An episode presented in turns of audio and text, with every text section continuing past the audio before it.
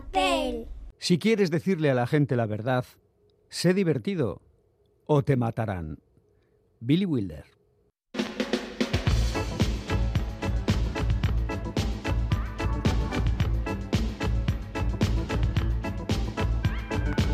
Pompas de papel.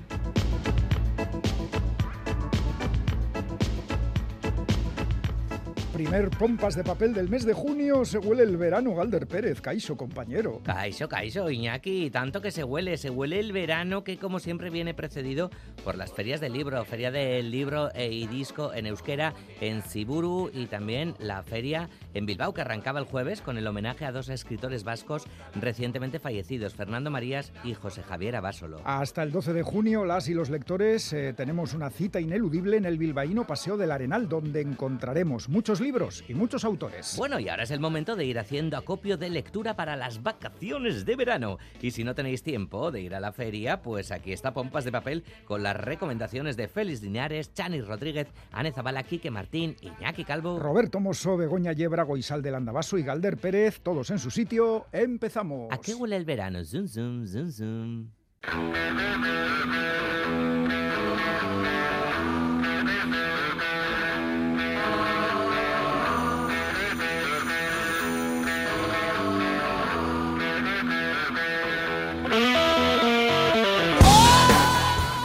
McCoy volvió a mirar a Bobby March. Lo recordó tal y como lo había visto la noche anterior sobre el escenario. El concierto fue una mierda, a decir verdad. Parecía ido, se le olvidaban las letras, dejó a la mitad algunas canciones. McCoy estuvo a punto de marcharse para aprovechar la noche cuando March se volvió hacia la banda y asintió. Sonaron las primeras notas del Sunday Morning Symphony y de repente Bobby March subió de marcha y se convirtió en quien solía ser, el mejor guitarrista de su generación. Agarró el micrófono, sonrió y cantó el primer verso. La multitud, incluido McCoy, enloqueció. Habían ido allí para oír exactamente eso. Tocó con energía durante los 12 minutos que duraba el tema, dejándose la piel, lo que llevó a que recordasen por qué los Rolling Stones le habían pedido que se uniese a su formación, aunque aquello quedara en nada. El público estaba enfervorecido, saltaba, aplaudía, gritaba. March se quedó quieto, sudoroso, exhausto. La energía que lo había dominado durante ese rato había desaparecido.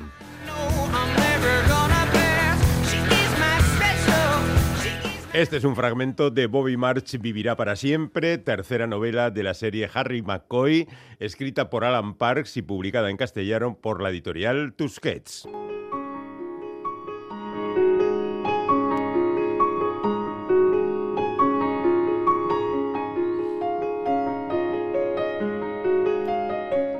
A James Elroy se le deben bastantes cosas dentro del mundo del género negro. Entre las más intrascendentes está la denominación de Tartan Noir adjudicado a la novela negra escocesa.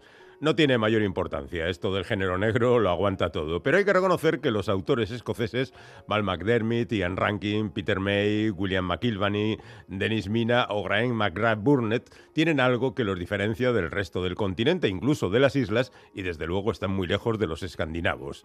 Tienen una ferocidad, un empuje que solo en los clásicos estadounidenses se puede encontrar. El último descubrimiento en este terreno es el de Alan Parks, autor tardío de novela negra, dedicado durante 20 años al mundo de la música. Debutó con Enero Sangriento, una novela donde introducía a Harry McCoy, un detective que en enero de 1973 recibe la llamada de un recluso que le dice que al día siguiente van a matar a una mujer. Estamos casi en el terreno de la novela Enigma. A la mujer la matan y su asesino se suicida. Y el investigador, del que el autor deja caer detalles que hablan de historias anteriores que casi hacen pensar que existen novelas que prologan esa historia, tiene que ponerse a descubrir el misterio. Y ya entramos en el mundo de la novela negra. Entre esas historias destacan las de su amigo de la infancia, que se reconvirtió en gángster, Cooper, mientras él se iba a la otra parte de la ley, y la de los ricos de Glasgow, clase en la que el protagonista tuvo algún interés sentimental y algunas deudas que arreglar en la actualidad. Por supuesto, Harry McCoy conseguirá solucionar los misterios planteados, al mismo tiempo que deja pendientes algunos asuntos que tendrán su continuación en Hijos de Febrero, la siguiente novela de la serie, donde además de tener que arreglar un asunto difícil, nada menos que el asesinato de una estrella de fútbol ennoviado con la hija de un gángster a quien se supone que ha asesinado el sicario número uno de ese mismo gángster. Bueno, pues tendrá que enfrentarse también a los fantasmas del pasado, un asunto de abusos sexuales, a un policía, a un cura que en un orfanato se dedicaron a la depredación sexual.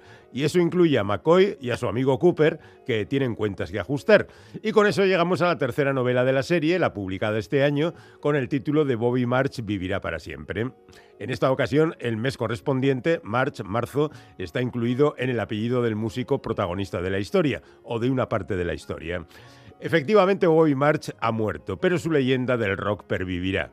Al mismo tiempo que se descubre su cadáver, hay una niña de 13 años secuestrada, una joven hija de un amigo del jefe de policía desaparecida, unos ladrones de bancos aterrorizando a la ciudad y Harry McCoy perdido en sus propias ensoñaciones, trata de encontrar una salida a sus tribulaciones. Su amigo Cooper, por supuesto, tendrá algo que decir a todo esto.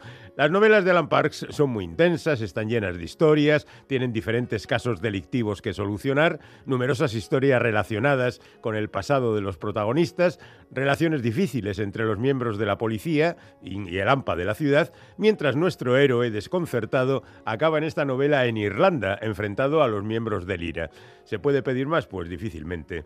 Las novelas de Park están repletas de incidencias, tienen el grado justo de violencia, de momentos desesperados, de situaciones peligrosas, de frases intensas y de giros de guion lo suficientemente interesantes. Y sobre todo, son terriblemente creíbles. Uno tiene la impresión de que así era la vida en Glasgow en 1973. No hay que discutir más, así son las cosas. Y los Rolling Stones y su música están muy presentes en todas las novelas.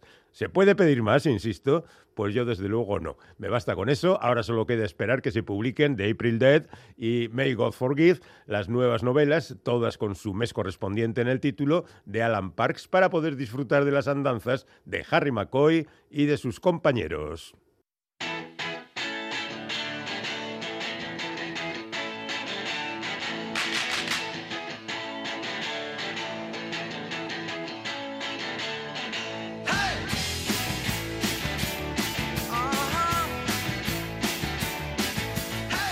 Aplausos y hey hey para dar la bienvenida a Chani Rodríguez, que viene como todas las semanas con un buen montón de libros bajo el brazo. Bueno, cinco libros. Chani, ¿qué tal? cinco, que si no me salen agujetas. Ya con la edad que tengo no estoy yo para... Déjate, déjate, déjate. Estás en perfecto estado de conservación, como diría aquel. de conservación, sí. bueno, pues nada, lo, dicho, cinco libros, cinco títulos, cinco autores. Eh, ¿Con qué empezamos hoy? Vamos a empezar con Galbellas, de José Luis Peixoto, eh, que ha publicado Literatura Random House, eh, que nos cuenta una historia mm, muy curiosa. Una noche de enero, una serie de explosiones causan un terrible estruendo en las propiedades del doctor Mata Figueiras. Los vecinos aturdidos pronto descubren el impacto de una especie de meteorito. Acto seguido, un intenso olor a azufre lo impregna todo y una persistente lluvia torrencial parece no tener fin. Cualquiera diría que el universo está decidido a desafiar la cordura de los habitantes de este pueblo llamado Galbellas, como el libro. Es el que da el título al libro, efectivamente. ¿Qué es, ¿Qué es? Eh, ¿Ciencia ficción o...? Sí, podría ser, pero es también un análisis del mundo rural, es curioso, ya digo. Ah.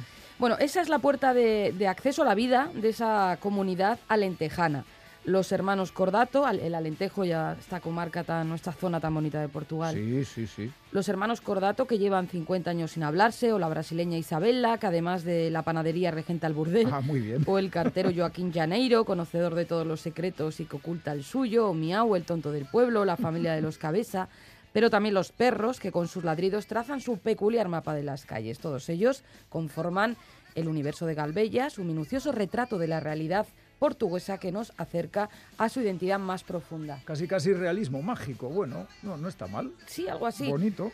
Hay una sofisticación formal, desde luego, pero está considerada esta una de las grandes novelas sobre el mundo rural, ya decía. Y confirman a este autor como uno de los escritores portugueses más destacados de su generación, como ya señalará el premio Nobel Saramago, ¿quién si no, no? Estamos hablando en portugués. Por supuesto. Por supuesto, por supuesto. Bueno, pues eh, después de este, eh, no sé, retrato de la vida rural portuguesa, ¿qué nos traes? Os traigo El río de cenizas de mm. un autor bien conocido por este programa, Rafael Reig. Rafael Reig. Aupa. Rafael, recuerdos. Recuerdos a Rafael, que publica como siempre en su casa, ya se puede decir así, en Tusquets. Un anciano adinerado ha sufrido un ictus que le ha dejado ciertas secuelas y se ha ido a vivir a la residencia Los Carrascales, donde le sorprende una pandemia mundial. Uy, una pandemia, vale. Ya estamos con novelas pandémicas. Está bien, está bien. Es que los creadores tuvieron tiempo para, para eso, para Mm. crear. Entre lecturas y actividades rutinarias con otras personas mayores, el protagonista redacta una confesión que dejará a su hijo. Necesita ajustar cuentas con el pasado y no desaparecer sin intentar dar sentido a su vida. La distancia irónica inicial con respecto a otros ancianos, la distorsión disparatada de la realidad que provoca la pandemia en políticos, cuidadores y pacientes va dando paso paulatinamente a una angustia difusa, a la recapitulación crepuscular de la propia biografía y a la mala conciencia, al recuerdo de los seres queridos y la búsqueda de una redención imposible. Bueno, bueno. Esto ocurre en esta novela de Rafael Reig, interesante y además siempre que hablamos de pandemia, de una persona anciana, de residencias, uf, queda un mal recuerdo de lo que fue la pandemia en las residencias. ¿eh? Sí, eh, por lo visto esta arranca con un tono y acaba en otro, pero es que me parece, bueno, pues eh, algo bastante probable porque como fue una pesadilla tenebrosa Sí. lo que eh, le sucedió ¿no? a, a tantos ancianos y tantos ancianos, pues Bueno. además ubicado precisamente en una residencia, era difícil, ¿no? Aguantar el tono quizá Y a más pesar de todo, eh, hay un desenlace esperanzador. Sí, sí. Pues bien, que quede claro. Rafael Rey, que es muy conocido, pero bueno, que es asturiano, es autor de manual de literatura para caníbales, por Sí. ejemplo, y de Todo está perdonado, y de Amor introspectivo, más reciente y muy exitosa. Pues eh, apuntado el libro nuevo de Rafael Reig. ¿Cuál es el siguiente que nos traes? La madriguera dorada de Catalín Partenier, eh, lo ha traducido Laura Fernández y mm, lo edita Impedimenta. Es eh, literatura rumana. La literatura centroeuropea a mí me atrae muchísimo. Y Impedimenta está publicando autores rumanos. Sí, a Cartarescu, Cartarescu, sí, también, a Tibulé, creo que también es Tatiana- rumana. Tatiana Tibuleac. Sí, sí, sí, El verano que mi madre tuvo los ojos verdes, muy bonito. Si no lo han leído, háganlo. Pues a descubrir autores rumanos, en este caso eh, Ah. Catalin Partenie. Catalin Parteni, que es un nombre. Diciem, sí, con ese nombre. Catalin. Cachalin. Cachalín, Cachalín. Como la Ay, canción bueno, nuestra. no, un respeto. Catalin Partenie, autor rumano. Novela La madriguera dorada. ¿De qué va? Chani? Vale, mira, eh, nos lleva a diciembre de 1988. El crepúsculo del comunismo rumano es en esa época. Paul es estudiante de filosofía, pero consigue que lo expulsen de la facultad porque su sueño es tocar la batería en un grupo. Está todavía en el instituto y se ha agenciado Fanny. Eh, una guitarra eléctrica y una radio vieja que usa como amplificador. Solo se sabe el comienzo de una canción de Deep Purple. Ajá. Pronto empiezan a quedar, o sea, el que ha sido, el que ha conseguido ser expulsado y el del instituto pronto empiezan a quedar en el almacén de un teatro para ensayar. Ajá. Oksana tiene 20 años y es camarera en un restaurante de provincias. En sus días libres los visita, les lleva comida, consigue una mesa, un sofá, sillas. Cuando llega la Nochebuena bautizan el lugar como la Madriguera Dorada. Oh, qué bonito. Es una novela divertida, agridulce y conmovedora y una, una historia íntima del poder redentor del arte más allá del telón de acero. Qué interesante, qué interesante. Y escrito por alguien que sabe lo que fue el telón de acero, efectivamente. Mm. Bueno, Pues profesor de filosofía en la Universidad de Estudios Políticos y Administración de Bucarest. Es especialista en Platón, pero su gran pasión, y esto se ve en el libro, es la música, porque el autor en su juventud también fundó bandas de, de rock. Esta es su bien. ópera prima. pues fenomenal. Suena muy bien porque quien escribe sobre lo que sabe generalmente escribe bien. Uy, lo que viene ahora, fíjate, vamos de Rumanía a Italia. A una novela confortable. Yo esta novela me la quiero eh, Una de- novela disfrutar en verano. Yo creo que sí. Fíjate, fíjate de lo que va la, lo que sí. habla la novela. A ver, Teresa y Carolina Materasi son dos hermanas en la cincuentena que siempre han estado juntas y que se ganan desahogadamente la vida como bordadoras y costureras de lencería fina en un pueblito a las afueras de Florencia. costumbrismo italiano. Sí, su fama de excelentes artesanas les ha granjeado la prosperidad de su negocio, el incesante desfile de las señoras de la aristocracia y la curia florentinas e incluso una audiencia con el Papa. Tenían un pasado duro, ¿eh? porque el padre era un derrochador y ellas digamos que se han forjado Bueno, este presente ¿no? que tienen en la novela tan desahogado. sí. Bueno, pues esa es la situación, ¿no? la de mm, un presente cómodo, eh, un régimen ordenado, que en ocasiones parece una habitación cerrada a cal y canto, y allí cae como un rayo un joven sobrino de estas hermanas, Ay, ay, ay. Remo, cuyo cuidado les confía otra hermana que acaba de morir lejos de la familia. La vitalidad, el misterio, la alegre irresponsabilidad y sobre todo la belleza del muchacho. Oye, oye, oye, provoca- esto, esto me recuerda a la casa de Bernarda Alba. Ay, ay, ay, ay, esto sí puede acabar así también. Provocan un vuelco catártico en la vida de las hermanas y el contrapunto entre ambas formas de estar en el mundo dará lugar a momentos que destilan una sutil e incesante comicidad. Muy importante lo de la comicidad, porque si no nos ponemos trascendentes y, y una historia así puede adquirir tintes dramáticos. Pero sí, no. sí, sí, sí. Pero no, no. no, no, no. Yo creo que sobrevuela toda cuestión escabros, además. Las hermanas Materas y consagró a Aldo Palacecchi una de las figuras más interesantes de las vanguardias italianas de la primera mitad del siglo XX. Pues qué interesante. Bueno, Mm. pues llegamos al final. Uy, otra vez con Italia. Nos vamos a Italia, pero ahora nos vamos con un libro que no es ficción. Vale. Nos vamos a Venecia, en Oh, concreto. vale, maravilloso. Mal, ¿verdad? Muy mal, qué pena. Y esto por el módico precio de, De- que valga el libro, o, o incluso gratis si lo sacamos de una biblioteca. Y de un ratito de escucharte a ti para ver si convences a alguien para que lo coja. A ver, a ver, a ver. A ver, adelante. Eh, Venecia es la reedición eh, de un libro que ha sido a menudo clasificado como el mejor libro de viajes jamás escrito. Si con esto ya no seduzco un poco, Oye. Venecia no es ni una guía ni un libro de historia, sino una apasionada inmersión en la vida y en el carácter venecianos. Jan Morris logra capturar el temperamento y el alma acuática de la ciudad guiándonos por sus calles a través de sonidos, luces y colores. No hay rincón de Venecia que no haya investigado y al que no haya devuelto la vida. Jan Morris visitó Venecia por primera vez eh, de joven durante la Segunda Guerra Mundial, siendo, es curioso, el soldado James Morris. a ver, a ver qué hay aquí. Sí, es que en 1972 se sometió a una cirugía de reasignación de, de Ajá, género. ¿Mm? Dejó de ser hombre. Pues fue como soldado eh, y mm, a esa visita siguieron luego ya otras muchas más con las que fue enriqueciendo el retrato de la Serenísima, ciudad imponente y de humor cambiante. Desde su primera aparición, Venecia se convirtió en un bestseller y en un libro imprescindible para aquellos viajeros que deseen ver Venecia a través de la mirada romántica y perspicaz de esta autora, que es periodista, escritora e historiadora, que nos dejó en, 2000, en 2020. Ajá, bueno, pues eh, seguro que muchas personas, como anticipaba, te han escuchado y ya están apuntando el título de este libro para comprarlo. Eh, ¿Te parece que repasemos las recomendaciones de hoy? Venga, hay mucho Portugal, Italia, hemos dado un poco la vuelta a Europa. Sí, señora. Rumanía.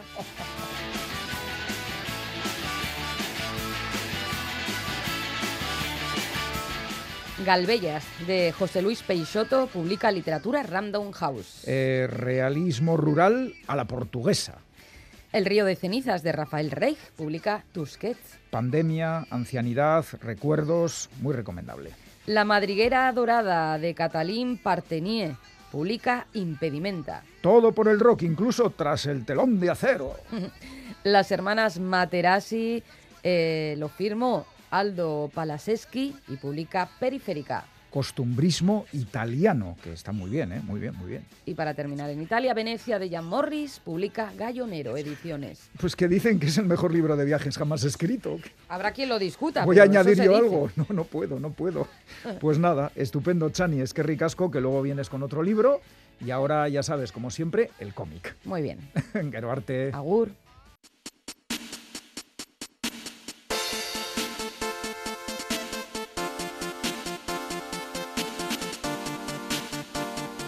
Los superhéroes no son mi género favorito, lo confieso, pero reconozco que sigo con cierta atención las noticias y novedades que llegan desde Estados Unidos sobre este tipo de cómics, cuyo impacto lúdico y comercial se ha multiplicado en los últimos años a raíz de las películas y las series que producen las grandes plataformas audiovisuales. Es el mainstream en grado máximo, aunque en las aguas procelosas de este océano de entretenimiento popular encontramos pequeñas islas donde las y los autores han podido desplegar sus talentos por encima de la media. Y lo de islas es una definición certera porque hablamos de etapas concretas de series, a veces muy cortas, que brillan durante algunos meses y luego se quedan en el archivo de la editorial a la espera del rescate en forma de reedición. Y ahí es donde los que no somos grandes aficionados a los cómics de superhéroes ni cumplimos el rito de comprar la grapa mensual, tenemos la oportunidad de acceder a un material excelente.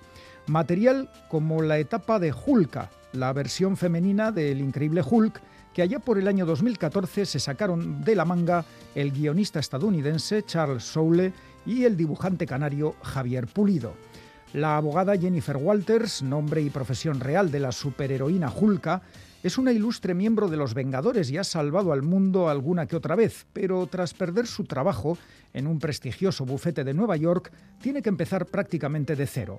Lo primero que hace es alquilar un despacho en un peculiar edificio en el que todos los inquilinos son gente con superpoderes, pero con poco dinero, y que coinciden en el mismo lugar por el bajo precio del alquiler. Para su trabajo diario, Jen contrata como secretaria a Angie Wang, mujer oriental de insospechadas capacidades y que viene acompañada de un mono capuchino muy inteligente. La corta plantilla del bufete se completa con la investigadora, labor que recae en una vieja conocida de Hulka, Patsy Walker, alias Gata Infernal. Tres mujeres fuertes, empoderadas, que harán frente a todo tipo de desafíos. Como letrada, Jen Walters tendrá que pedir asilo político en Estados Unidos para el hijo del siniestro Doctor Muerte o defender nada menos que al Capitán América de una acusación de asesinato. Por las páginas de este cómic desfilan personajes como el Hombre Hormiga o Daredevil y no falta un duro enfrentamiento entre Hulka y Titania, su gran enemiga. Y todo discurre de forma fluida, con muchos momentos de humor y, punto importante, con una buena trama legal, porque el guionista Charles Soule es también abogado y este cómic le valió el elogio del Colegio de Abogados de Estados Unidos. En cuanto al apartado gráfico, Javier Pulido, estrella de series como Ojo de Halcón, Lobezno, Catwoman o Spider-Man, hace un trabajo excepcional, dinámico, divertido, muy bien acompañado por los brillantes colores de la catalana Munsa Vicente. Hulka, de Charles Soule y Javier Pulido, una exquisitez superheroica publicada en castellano por Panini. No os la perdáis.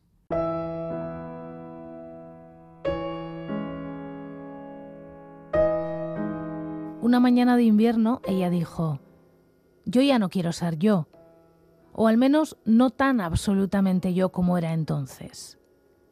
Y fueron a bañarse juntos en la desembocadura del Drina, cerca de los arroyos del Saba, el de las riberas majestuosas, inescalables, agujereadas por las trincheras de la guerra. Su pelo, enebro de oro, flotó en el agua azul piedra, y era una nube, un tiempo detenido, una respiración. Hoy, sin embargo, ella teme haber sobrevivido, no tener a dónde regresar después de recordarlo todo. Este es un poema que hemos encontrado en el libro Ayer no te vi en Sarajevo, escrito por Pilar Salamanca y publicado por la editorial Poemas Insurgentes.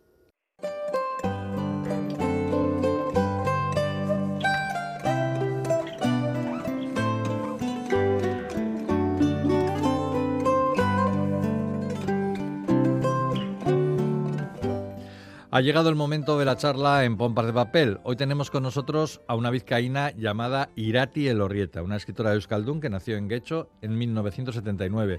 Debutó en la literatura en 2008 con una novela compuesta por relatos titulada Burbuyak, que se tradujo al, castellano como Burbujas. Y en 2018 publicó Neguko Argiak, con la que consiguió el premio Euskadi de Literatura en Euskera en 2019.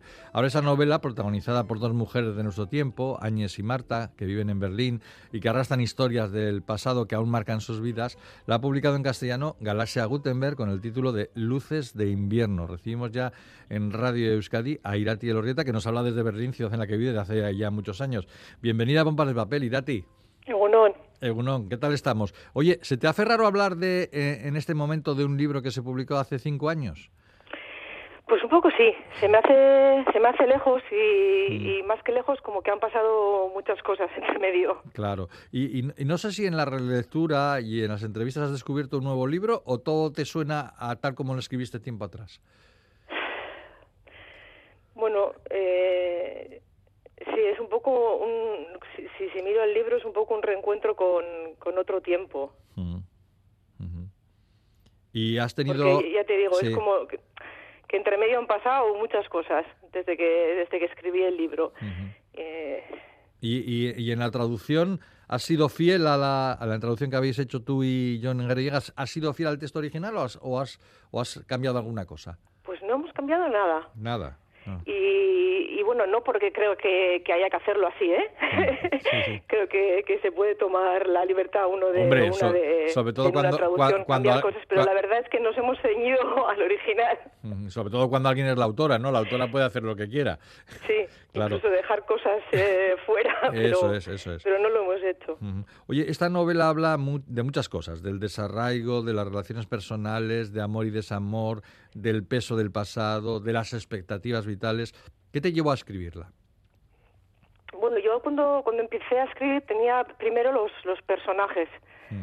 Tenía un grupo, un grupo de personajes eh, y no sabía muy bien de qué iba, cuál era el tema ni a dónde íbamos a ir. Entonces lo que hice fue empezar a tirar de, de los personajes, ir descubriendo sus historias, ponerlos, ir, o sea, los, los iba poniendo como, como en relación y así pues poco a poco iba descubriendo cuál eran, cuáles eran los, los temas que, que, que venían a través de los personajes. O sea que fue una, una lectura muy orgánica, por lo que veo. Sí, Sí. sí, bueno, supongo que, que así a grandes rasgos habrá como dos tipos de escritores, de escritoras, ¿no? Sí. Habrá algunos y algunas que saben eh, desde el principio qué historia van a contar y cómo, cómo va a terminar la historia. Mi caso no es así, es, fue un caso más de ir como, como recopilando momentos, imágenes, ideas y, y Mm. bueno, según iba recopilando el material, mm, había momentos en los que tenía que mirar al material que tengo aquí, qué estoy haciendo y, y cómo voy uniendo las cosas. Su- supongo que tendrías que la base principal serían las historias de Áñez y Marta, eh, Sí. eh, sus relaciones personales, y hay todo un microuniverso de personajes que eh, eh, los tenías muy claros desde el principio o fueron apareciendo también en la, en la historia. Bueno, eso sí que se, se mantuvo bastante como, como al principio. Algún personaje sí que se perdió por el camino Ujú. y, y luego el personaje de, de Esteban Sí. eh, era un personaje que no estaba al principio, pero digamos que, que se impuso. Bueno, y el, el personaje de Esteban, vamos a decirlo, es un viejo amor en Euskal Herria de Áñez que, que- que hace que tú cambies el punto de vista, porque toda la novela está eh, contada en tercera persona y de repente aparece Esteban y habla, ¿no? Sí, y habla en primera persona. Y habla en primera persona, exactamente. Sí, ¿no? esa, ¿Cómo, bueno, cómo- cómo- cómo- cómo se te que- ocurrió esto? ¿Cómo se te ocurrió? Pues bueno, que, como te he dicho, Esteban no estaba eh, en un principio en el, en el panorama de personajes, digamos, Mm. y, y vino como tocando la puerta diciendo yo quiero estar en el libro y, y yo no quería, no lo tenía muy claro que le, que le dejase entrar en el libro a este personaje. Entonces empecé a hacer pruebas y bueno, digamos que lo acepté en el momento que le dejé hablar en primera persona. O, o sea que te, pasó a ti, a Irati escritora, le pasó lo que a tu personaje Áñez, ¿no? Sí, me pasó un poco lo mismo. que no que no quería que apareciera ese fantasma del pasado y, y- Pero se y- y empeña, fue- se empeña, claro se fue y fue imponiendo su, su relato Sí. oye llama la atención eh, en el libro en primer lugar cuando empiezas a leer la ubicación de las historias. Aunque hay momentos que ya hemos dicho que transcurren en Euskal Herria sobre todo momentos del pasado eh, tus personajes se mueven entre París primero y Berlín y Berlín después Be- Berlín principalmente. Esto tiene que ver con tu propia biografía de, de persona migrante Eh, sí, no, o sea, yo, yo vivo en Berlín, Mm, pero bueno, yo nunca he vivido en París, por ejemplo. Ajá. O sea, no es mi historia la que... no no ya ya ya la, la historia de Añez eh, tiene que ver en el sentido de que, bueno, yo conozco la experiencia de, de salir fuera de casa y de, de vivir esa sensación de, de extrañeza en otro sitio y tener como la oportunidad de, bueno, de rehacerme, ¿no? Y pero bueno las estaciones que, tie- que, que van teniendo los personajes o en concreto Áñez y Marta no son las estaciones que he tenido yo en mi historia. Oye, tal como pintas Berlín, eh, es una ciudad bastante complicada para el que llega por primera vez a buscarse la vida, ¿no? bueno y, y eso ha ido complicándose cada vez más Ah, sí. cuando cuando llegué yo Sí. eh, que llegué en el 99 Mm. no diría que era una ciudad difícil al contrario era una ciudad que como nos daba la posibilidad de, de vivir con, con muy poco dinero y que tenía muchos espacios y no sé, no, no era difícil pues, buscar un piso. En ese sentido mantenía la filosofía del Berlín de la Guerra Fría, ¿no? Que, que daba posibilidades a la gente que vivía en la, eh, en el- eh, en la República Federal de ir a, vir- a vivir a Berlín con, con prácticamente todo hecho, o casi todo hecho, ¿no? Bueno, más que todo hecho con las posi- que, la- que las posibilidades estaban ahí, ¿no? Mm. Y, y, bueno, ya cuando la, la historia de, de Áñez y Marta es más tarde, eh, es- está situada, la novela está situada como en el 2009, en el 2010. En la época de la crisis, ¿no? De la primera Eso crisis. es, ya para entonces eh, ya la crisis y ya es una época que los alquileres ya han subido. Mm.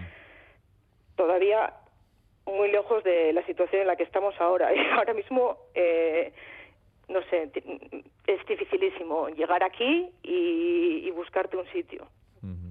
Oye, Berlín eh, es una ciudad que, que casi la presentas como un personaje más, porque tus protagonistas se mueven por toda la capital alemana. Eh, ¿Era tu intención desde el principio? no, no sé si era mi intención o, o si por cómo por cómo vivo yo la ciudad eh, digamos que se me vino un poco dado que la ciudad iba a tener como esa importancia no porque la tiene para mí en, en el tipo de, de vida que que planteo con los personajes pues eh, la ciudad es, es, es una parte importante de sus vidas Mm. y, y sí tiene en la novela tiene tiene mucho mucho espacio. Me, gusta mucho de la novela que no hables solo del desarrollo de, dos mujeres vascas en este caso, sino que hay también desarraigos holandeses, vietnamitas, japoneses, cada desarraigo con unas condiciones diferentes, lo que te permite contarnos muchas vidas, ¿no? Esto es muy interesante. Esta idea del desarraigo, del desarraigo de- y de la recreación de la propia biografía, ¿no? Que tratas en la novela. Bueno, supongo que el, el tener como todos estos personajes y todas estas historias que son variadas y que son diferentes es una forma para pensar sobre el tema, ¿no? En vez de, no sé, escribir de forma abstracta sobre las diferentes experiencias que se pueden tener eh, viviendo en el extranjero, pues a través de, de la variedad de historias eh, es una forma de pensar sobre eso, cómo se puede hacer, cuáles son las dificultades, no sé, ¿no?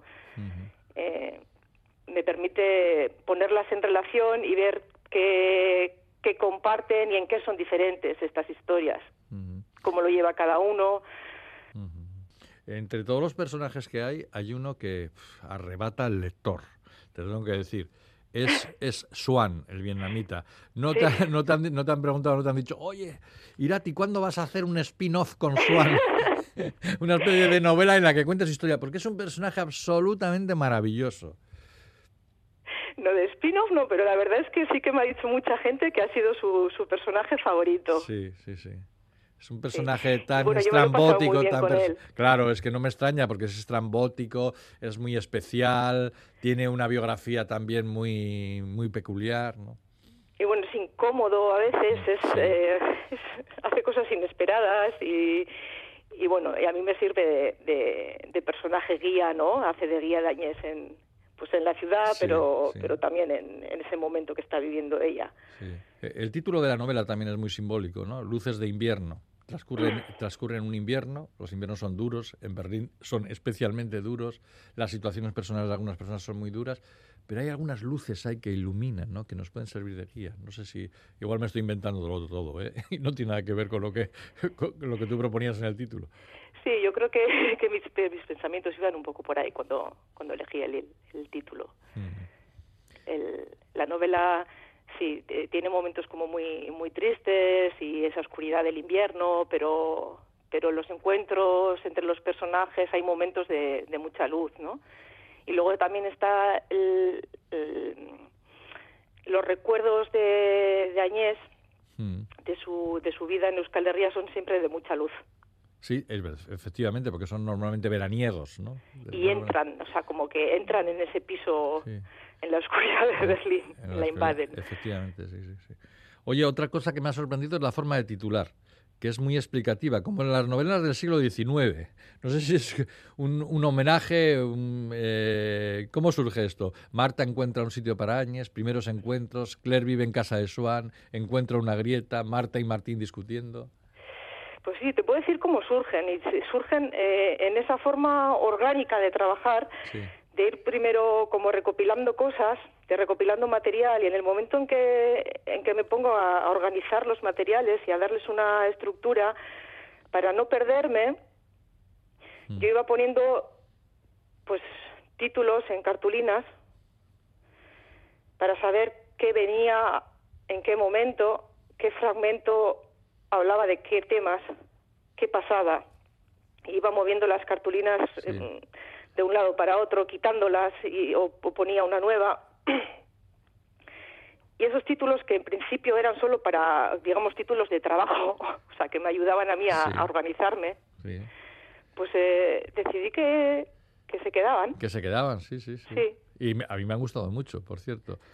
Eh, esta es una historia sobre la creación de lazos comunitarios, como dice en el prólogo de Urne Portela. Bueno, es una sí, es, eh, me parece que está bien eh, descrito por Edurne. Eh, es una historia sobre sobre la convivencia, creo. Y la convivencia, pues dentro de, de la pareja, en las relaciones de, de amistades, la convivencia con vecinos, con vecinas y, y todas esas relaciones, pues van van creando una, una, una comunidad, una red que es la que la que sostiene eh, pues eh, el día a día. Claro, un, un nuevo sentido de la familia, podríamos decir, ¿no? También.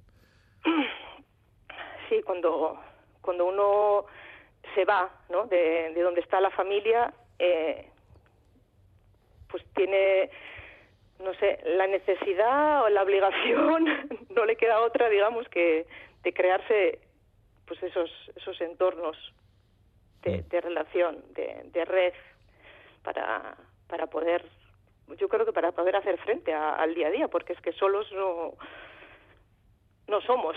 Claro, claro, claro. Eh, ¿Tendremos libro próximo de Irati Elorrieta? Pues algún día sí. Eso no vale, ¿eh? o sea, no creo, no, no creo que, que deje de, de escribir, pero bueno, yo trabajo a un ritmo muy lento y, y mi día a día deja poco tiempo para, para la escritura. Entonces, si algún día habrá libro nuevo, sí. O sea, pero, cuándo, no sé. pero no tardaremos 10 años en conocerlo, como pasó entre, entre Burbulla y Neguco Arguiak, ¿no? Bueno, eso me dije cuando, cuando salió Noguco Arguia, dije, jo, que no iba a tardar tanto para, con la siguiente, pero ya veremos. Bueno, pues esperaremos, esperaremos con ganas. Eh, Ya te digo, es que al final el- la vida, el trabajo, la familia, claro, claro, claro. y hacer un hueco para, para escribir, pues eh, la verdad es que a mí me cuesta mucho. Y Bueno. bueno, tampoco me, me fustigo mucho con eso. Bueno, pues cada, cada escritor evidentemente tiene su ritmo. Irati Elorrieta, Luces de invierno, la traducción al castellano de Neguco Arguiak, ahora en Galaxia Gutenberg. O sea, si puedes leerla en castellano, bien. Si la puedes leer en euskera, también. Irati, muchas gracias por estar con nosotros y por hablarnos de, de tu libro y que te vaya bien. Pues a vosotros.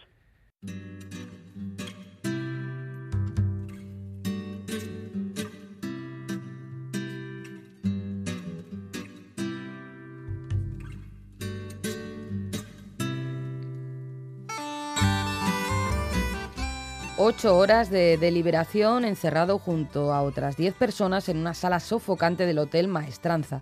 A eso había conducido cuatro días antes la sorprendente inclusión de su nombre en la lista de los seleccionados para formar parte del jurado. Lo primero que Jaime pensó entonces fue que se trataba de un error. La jueza tenía que haber leído algo mal. Quizás aquella era la lista de las personas descartadas. Intentó protestar tímidamente, pero nadie le escuchó.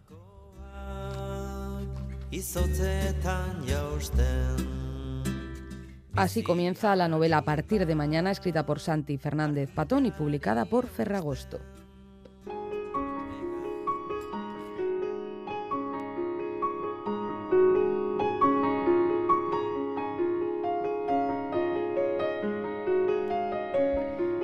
A partir de mañana tiene diría yo, un falso desencadenante.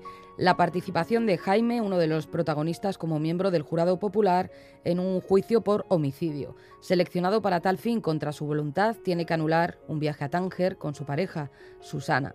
Viajar a Tánger supone para ellos una especie de liturgia íntima repetida en más de una ocasión. Han cifrado en esa escapada al otro lado del estrecho las esperanzas de, o para que Jaime recupere el deseo sexual, un trastorno que está haciendo mella la relación a pesar de que era una relación muy sólida. Podríamos afirmar que el verdadero desencadenante es precisamente la desaparición del deseo sexual en Jaime, pero creo que en realidad la historia arranca mucho antes, cuando una serie de frustraciones se sedimentan en el interior de este hombre para cercenar sus aspiraciones vitales. No sabemos hasta dónde hay que retrotraerse para situar ese momento, ni siquiera si es posible hacerlo. Y esa es una de las virtudes de esta novela, hacernos partícipes de lo complicado que es deshacer algunos nudos. Jaime se quedó huérfano de niño, tuvo que dejar su Málaga natal para irse a Ceuta a vivir con su abuela. Después regresó a la ciudad andaluza para estudiar una carrera que, tal y como comprobamos en el desarrollo de la novela, solo le sirve para conseguir una media jornada laboral que enmascara una jornada completa.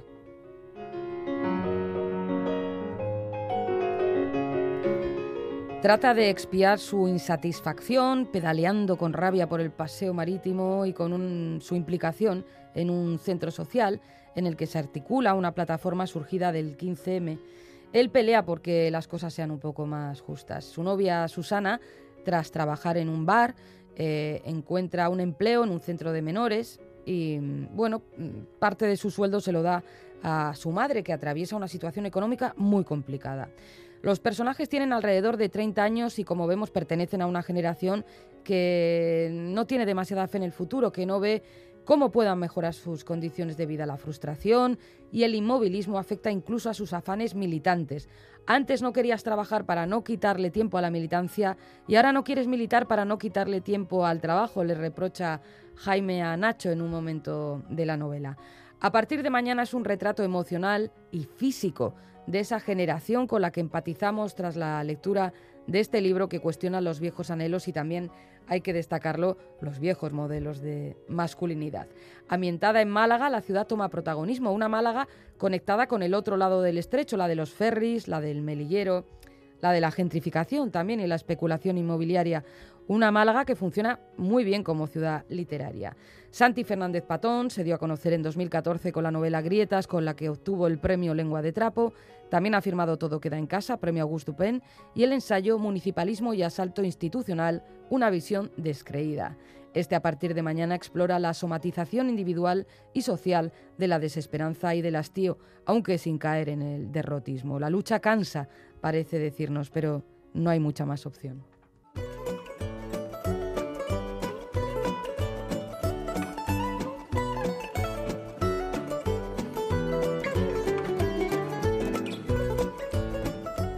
Llega ya el concurso de pompas de papel. Eh, Recordamos que las respuestas al enigma que nos planteó Bego Yebra los pasados 21 y 22 de mayo son estas. Título del libro Desastres íntimos, autora Cristina Peri Rossi. Eh, Galder, como te imaginas, ha habido muchos acertantes. Hombre, que sí, claro, la audiencia siempre fina. Siempre fina y ahí eh, quien, además de participar, pues nos dice cositas. ¿Qué te parece si Por eh, favor, lo estamos deseando. leemos Iñaki. algunos correos dale, dale, seleccionados? Dale. Vamos a ver. eh, ¿Qué nos dice Isabel? Mm, Nos dice, Caixo, pomperas y pomperos, después de dos sábados y dos domingos en los que solo he podido escucharos porque tenemos los podcasts a nuestra disposición, hoy por fin os he escuchado en vivo y en directo. Tengo que deciros que me gusta más así. Como si quisiera premiar mi escucha, me ha sido fácil en- siguiendo las pistas dadas por Bego, la autora y obra que buscabais. Se trata de Cristina Peri Rossi y su obra Cuentos Reunidos. ¡Oh, Isabel, no es Cuentos Reunidos! Vaya, es mejor Desastres Íntimo. Igual te va mejor, Isabel, escuchar el podcast, ¿eh? Vaya. Y luego nos añade Isabel... Pero es, eh, que ahora estamos, es que ahora estamos en directo, no estamos grabados, estamos en directo porque mira, me pellizco. ¡Ay! Claro, esto, esto- esto es verdad. Nos dice Isabel que la autora es Cristina Peri Rossi y... Esto es en directo, ya que ver que te pellizque a ti. Ah, ¡Ay! Sí, sí. es en directo, sí. sí. Y dice que tampoco es autora conocida para mí, dada mi escasa, por no decir nula afición a los libros de relatos cortos. Anda. Los relatos es verdad que Isabel ya nos ha comentado que no le hacen mucha gracia.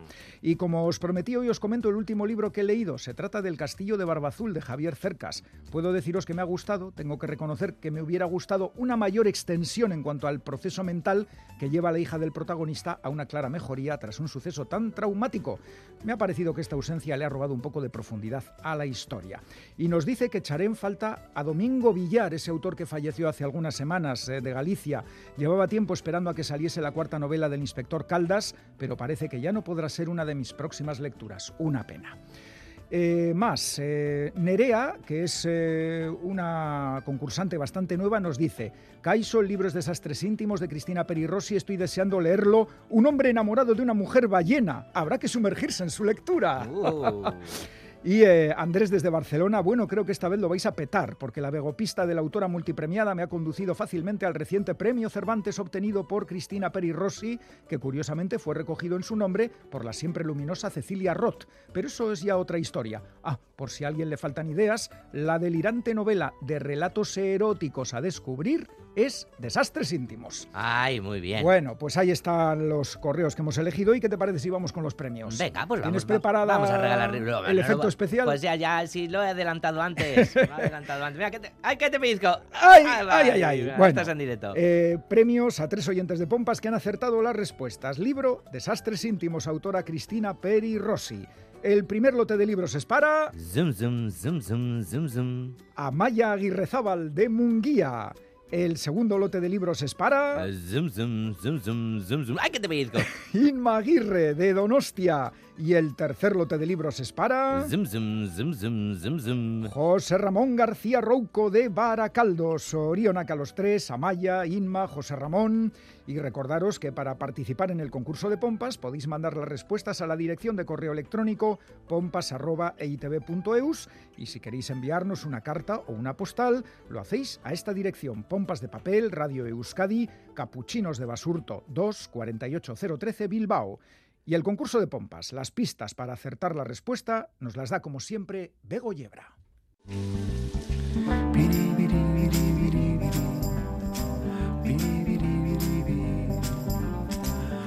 Hola, pomperos, pomperas. Pues ya estuviera.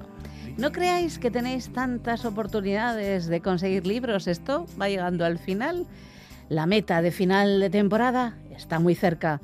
Así que espabilad, que estáis perdiendo dinero. Vamos con las pistas. Esto va de uno que mira hacia atrás e imagina los escenarios que hubiera vivido si hubiera tomado otras decisiones. Una historia de vidas no vividas. Un pudo haber sido.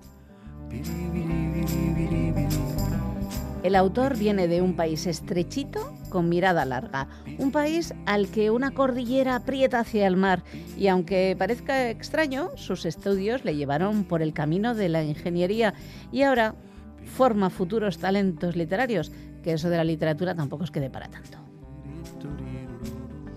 Es activista por la diversidad sexual y esta sería su séptima novela. Primero, como casi todos, fue un cuentista. Y la pista definitiva.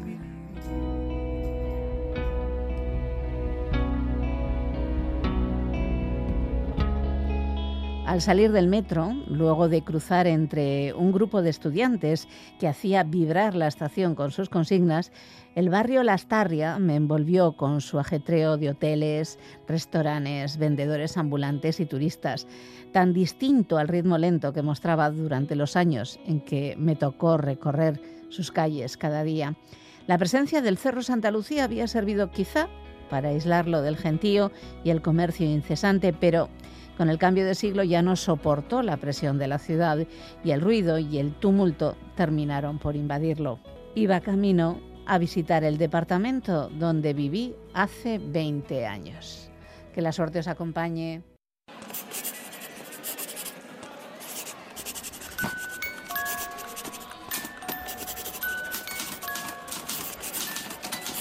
Mirariaz ohartzen garenero,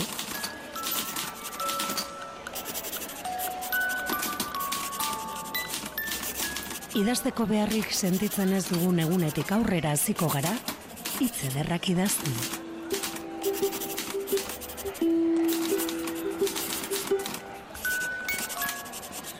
baina orduan ez ditu inork irakurriko. Ez ditu inork irakurriko. Ez ditu inork idatziko. Ez ditu inork idatziko. Patologia. Jainkoa harrapatzeko trampa. Jon Gerediaga.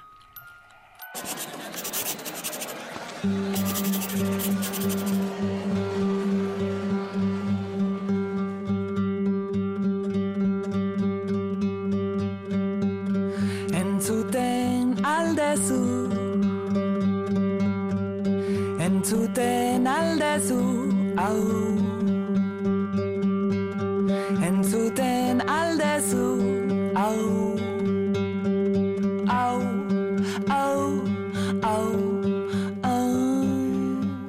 Recta final del programa. Si no habéis podido escucharlo en directo, lo tenéis en la página web de EITV y en la app EITV Nayeran. Pincháis en radio, vais a Radio Euskadi, Pompas de Papel y ahí están disponibles todos los programas de las últimas temporadas. aldezu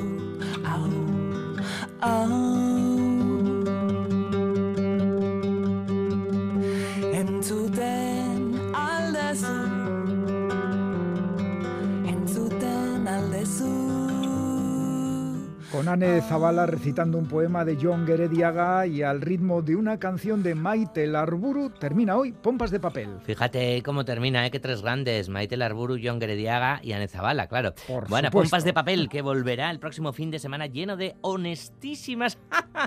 es una manera de hablar. Propuestas, sí, propuestas literarias a cargo de Quique Martín, Félix Linares, Ane Zabala, Chani Rodríguez, Iñaki Calvo. Goizal del Andabaso, Roberto Mosso, Begoña Yebra y Galder Pérez, que nos vamos. Es que ricasco de Noí, agur. Ah, oye, Iñaki, a ver, tú decías que huele a verano. Aquí huele a otra cosa. ¿Qué has comido? Ay, cómo eres.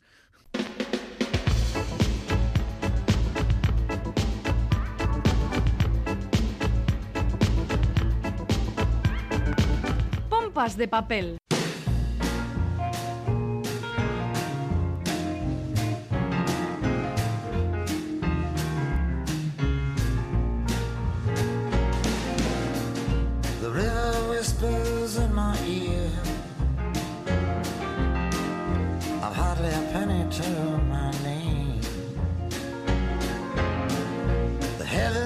Seem so near. And all my body glows with flame. The tempest struggles in the air. Unto myself alone I sing. It could sink me then and there.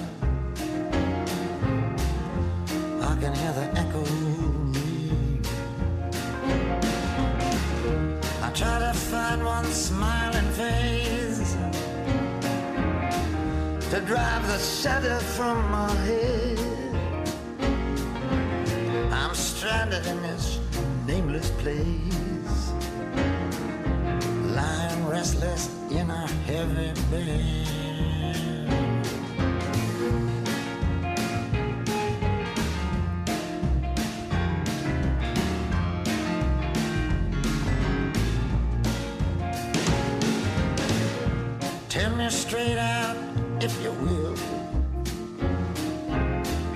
Why must you torture me? Why must you come from your hill and throw my fate to the clouds and wind? Far away in a silent land, secret thoughts are hard to bear. Remember emotions we can never share. You traveled on me as you passed, left the coldest kiss upon my brow. All my doubts and fears have gone at last. I've nothing more to tell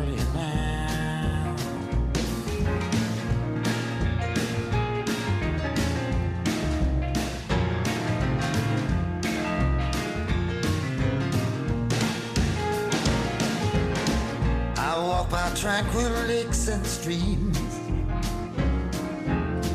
as each new season's dawn awaits. I lay awake at night with troubled dreams.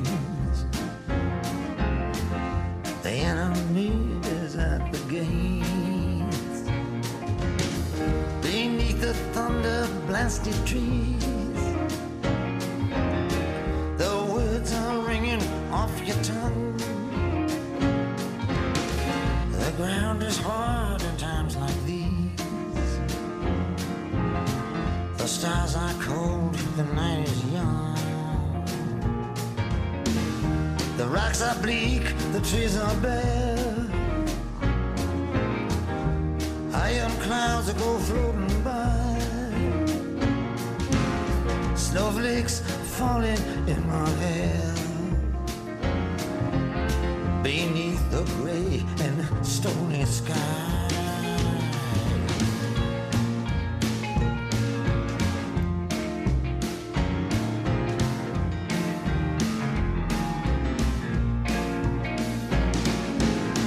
The evening sun is sinking low. The woods are dark, the town is too.